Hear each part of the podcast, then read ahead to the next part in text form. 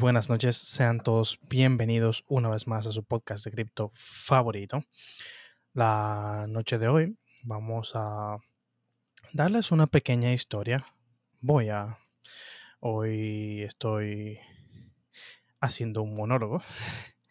Voy a darles una pequeña historia sobre cómo empezó la web, cómo ha ido evolucionando la web eh, a través de los tiempos y cómo llegó hasta lo que es hoy la web 3.0. Y les iré dando mi punto de vista sobre mm, todos los cambios que han surgido, la forma en la que en la que la web se ha transformado en algo que algunos desean cambiar y la forma en la que quizá, quizá sí, quizá no, la web 3.0 sea algo que nos dé una ventaja enorme a todos.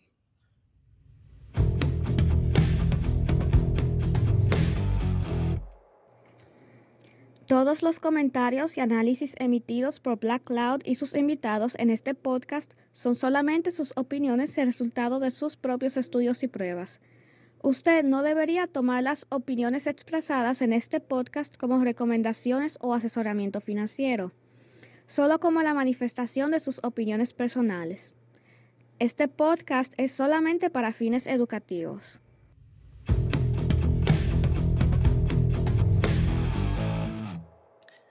Es un podcast muy opinionado, como de costumbre, así que tómenselo con pinzas y vamos a comenzar. Corría el año 1989. Tim Berners-Lee, eh, enfrentado a un problema que tenía en el lugar donde trabajaba, en el CERN, o la Organización Europea para el Desarrollo Nuclear, decidió combinar varias tecnologías para solucionar un inconveniente que tenía. Y dicho inconveniente era que había una gran cantidad de ordenadores en el CERN que tenían información diversa que se necesitaba consultar para cualquier tipo de investigación. Y pues ir a todas estas partes a consultar esta información, preguntarle a los otros técnicos sobre los resultados que había en la otra computadora que estaba al otro lado del CERN y tal, era un desastre, un total desastre. Y bueno, necesitaba encontrar la forma de mejorar esto.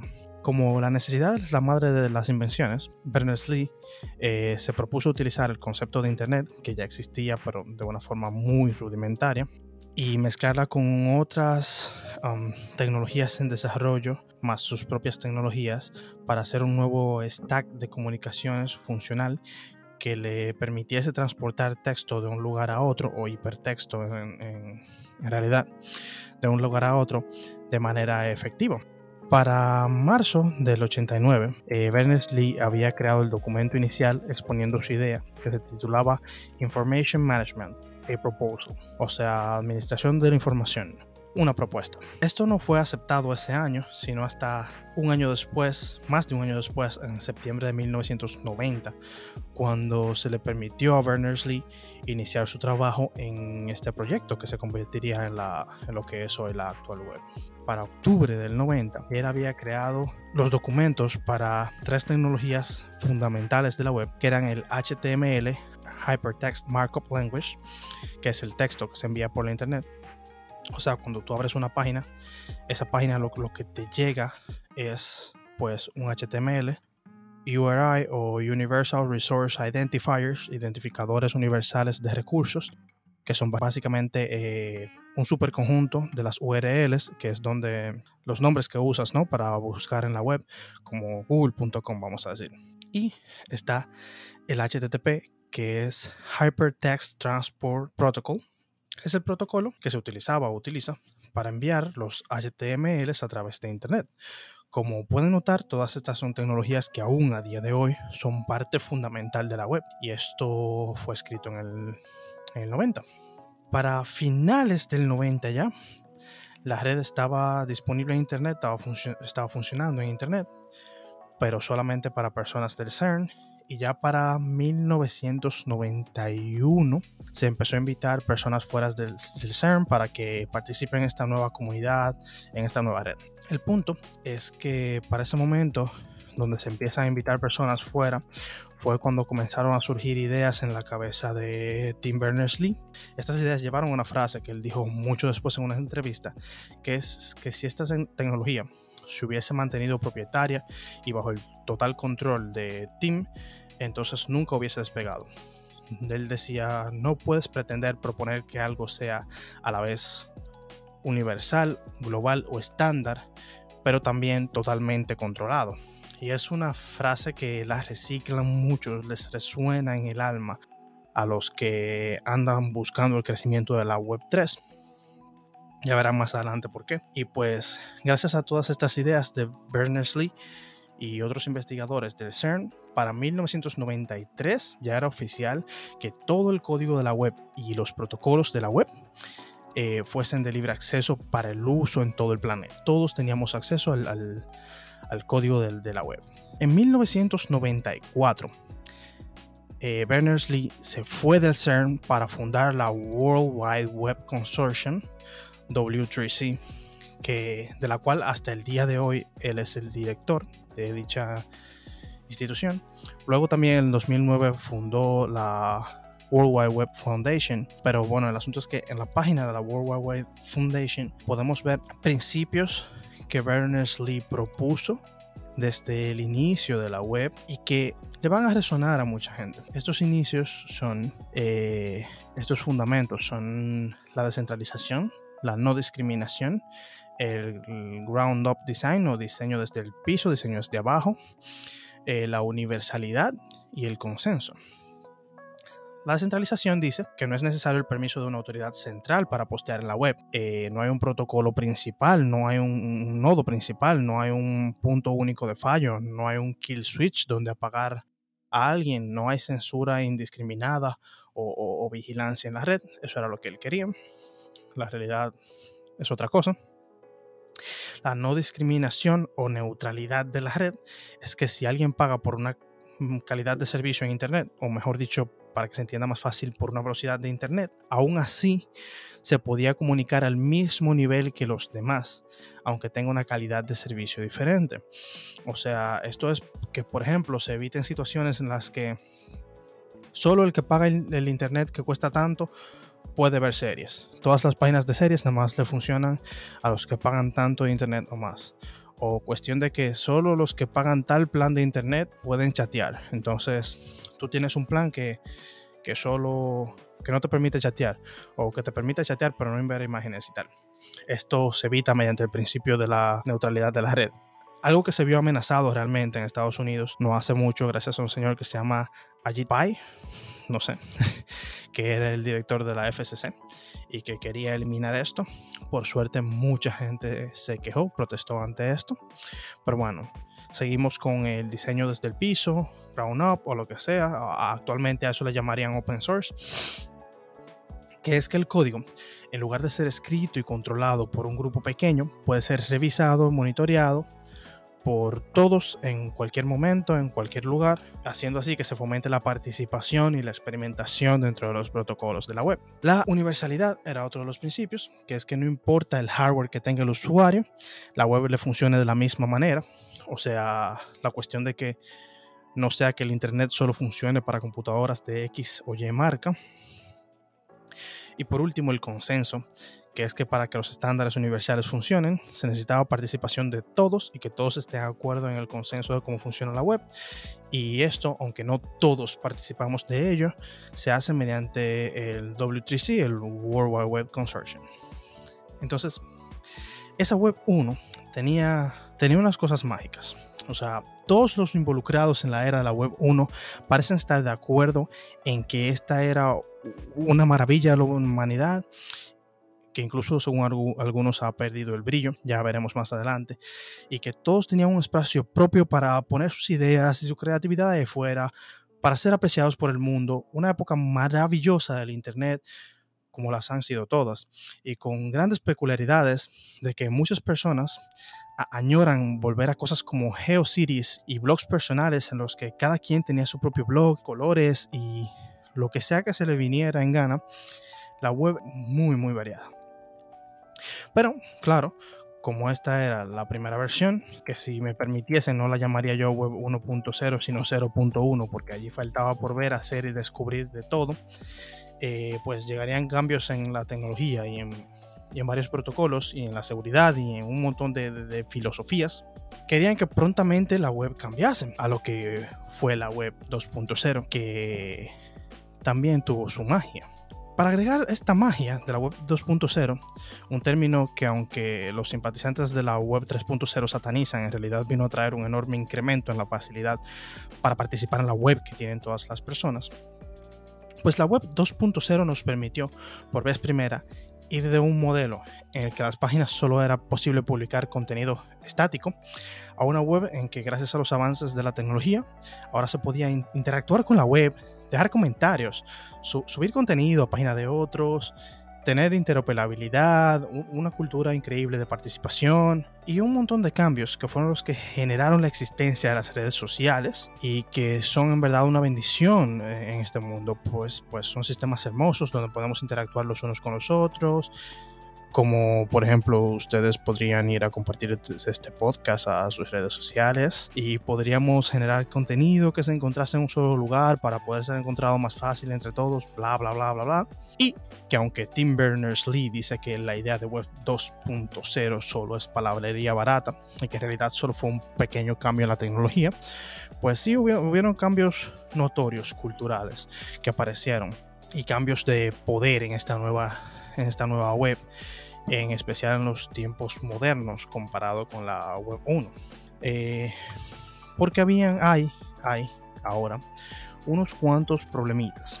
Que toda esta magia que nos trajo la web 2.0, de repente en los últimos tiempos empezó a alarmar a uno que otro entusiasta de la tecnología, librepensadores, filósofos, personas de mente inquieta de esas que habitamos el Internet. Y es que aunque la magia sigue siendo magia, ha, empezado a traer unos cuantos problemas técnicos y sociales a la mesa. Eh, me encantaría desbordarme por una hora despotricando en contra de todos los frameworks usados en la web y cómo los desarrolladores la han vuelto insoportable mediante la transformación tecnológica, pero este no es el foco del día de hoy.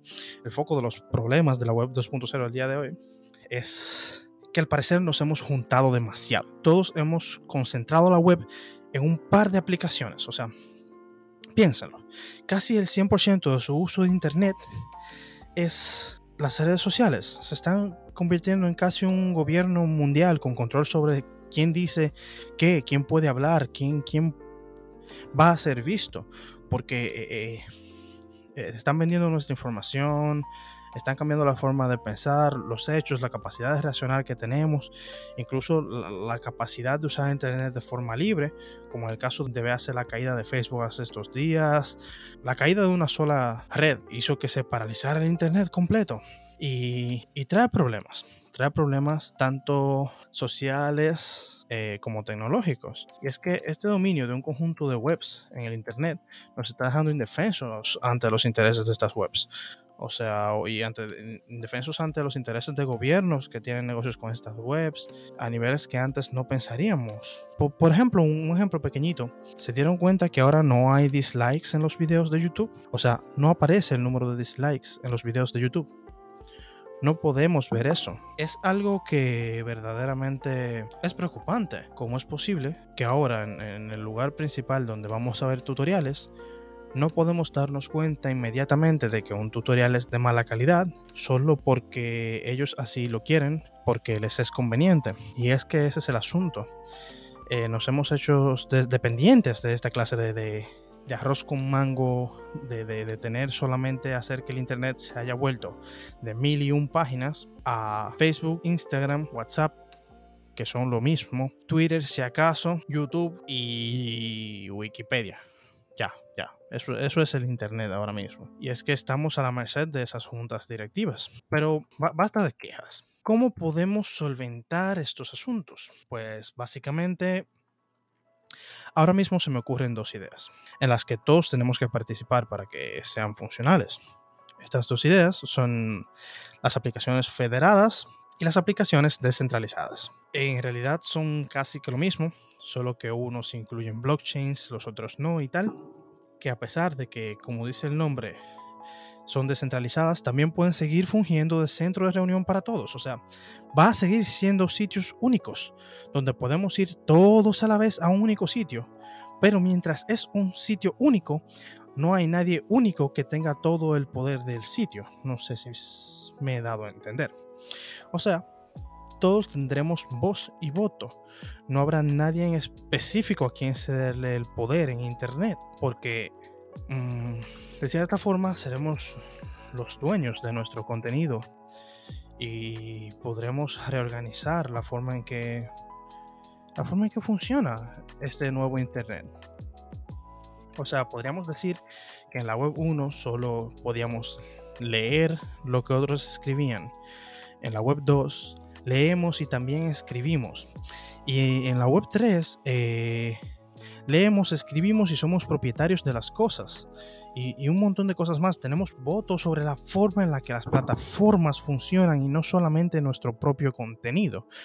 Lo, lo importante es que se acerca una era donde puedes crear sobre el trabajo hecho por otros en, una misma web, por ser propietario de tu contenido en esa web, descentralizar las finanzas, descentralizar las aplicaciones, descentralizar los datos, descentralizar incluso los mismos servidores que son centralizados y, y irnos a cosas como a cache que son servidores mucho más difíciles de que caigan, que de vez en cuando están cayéndose los servidores de, Amazon y los servidores de este y del otro y de tal, de forma de que los nodos, todos los que participen, de esta nueva web eh, pues sean recompensados. Que haya un montón de gente que pueda poner sus propios nodos de lo que sea que le interese y, recibir poder de votación eh, poder de decisión e incluso dinero de, de, de, de, esta, de este intercambio mutuo con la red, con menos censura, menos, más participación mediante voto y miles de unicornios y arcoíris más que están prontos a llegar acá de mayor escala. Que lo diga así de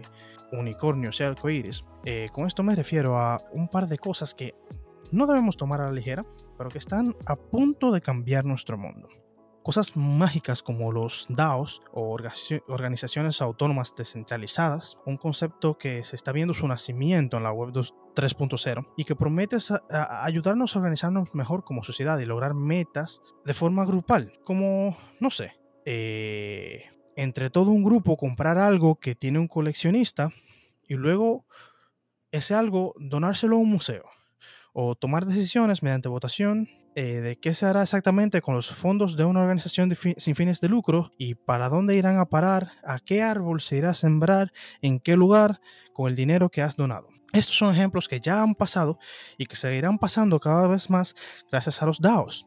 E incluso los NFTs, que serán el próximo capítulo, por cierto, del podcast, que no se lo pueden perder, traerá soluciones increíbles a problemas que ustedes no se imaginan que podrían ser solucionados mediante NFTs. O sea, confirmar nuestra identidad o tener la pertenencia de objetos en la vida real, un montón de cosas mágicas. Claro está eh, la Web3 actual tiene problemas porque no todo es 100% color de rosa y los detractores de la web tienen miles y miles de argumentos en contra de la implementación de la web 3.0, como por ejemplo la forma en que la web 3.0 parece querer monetizar todo, eh, que sí parece así si lo ves un poco de lejos, o la forma en la que hay poca escalabilidad para las plataformas.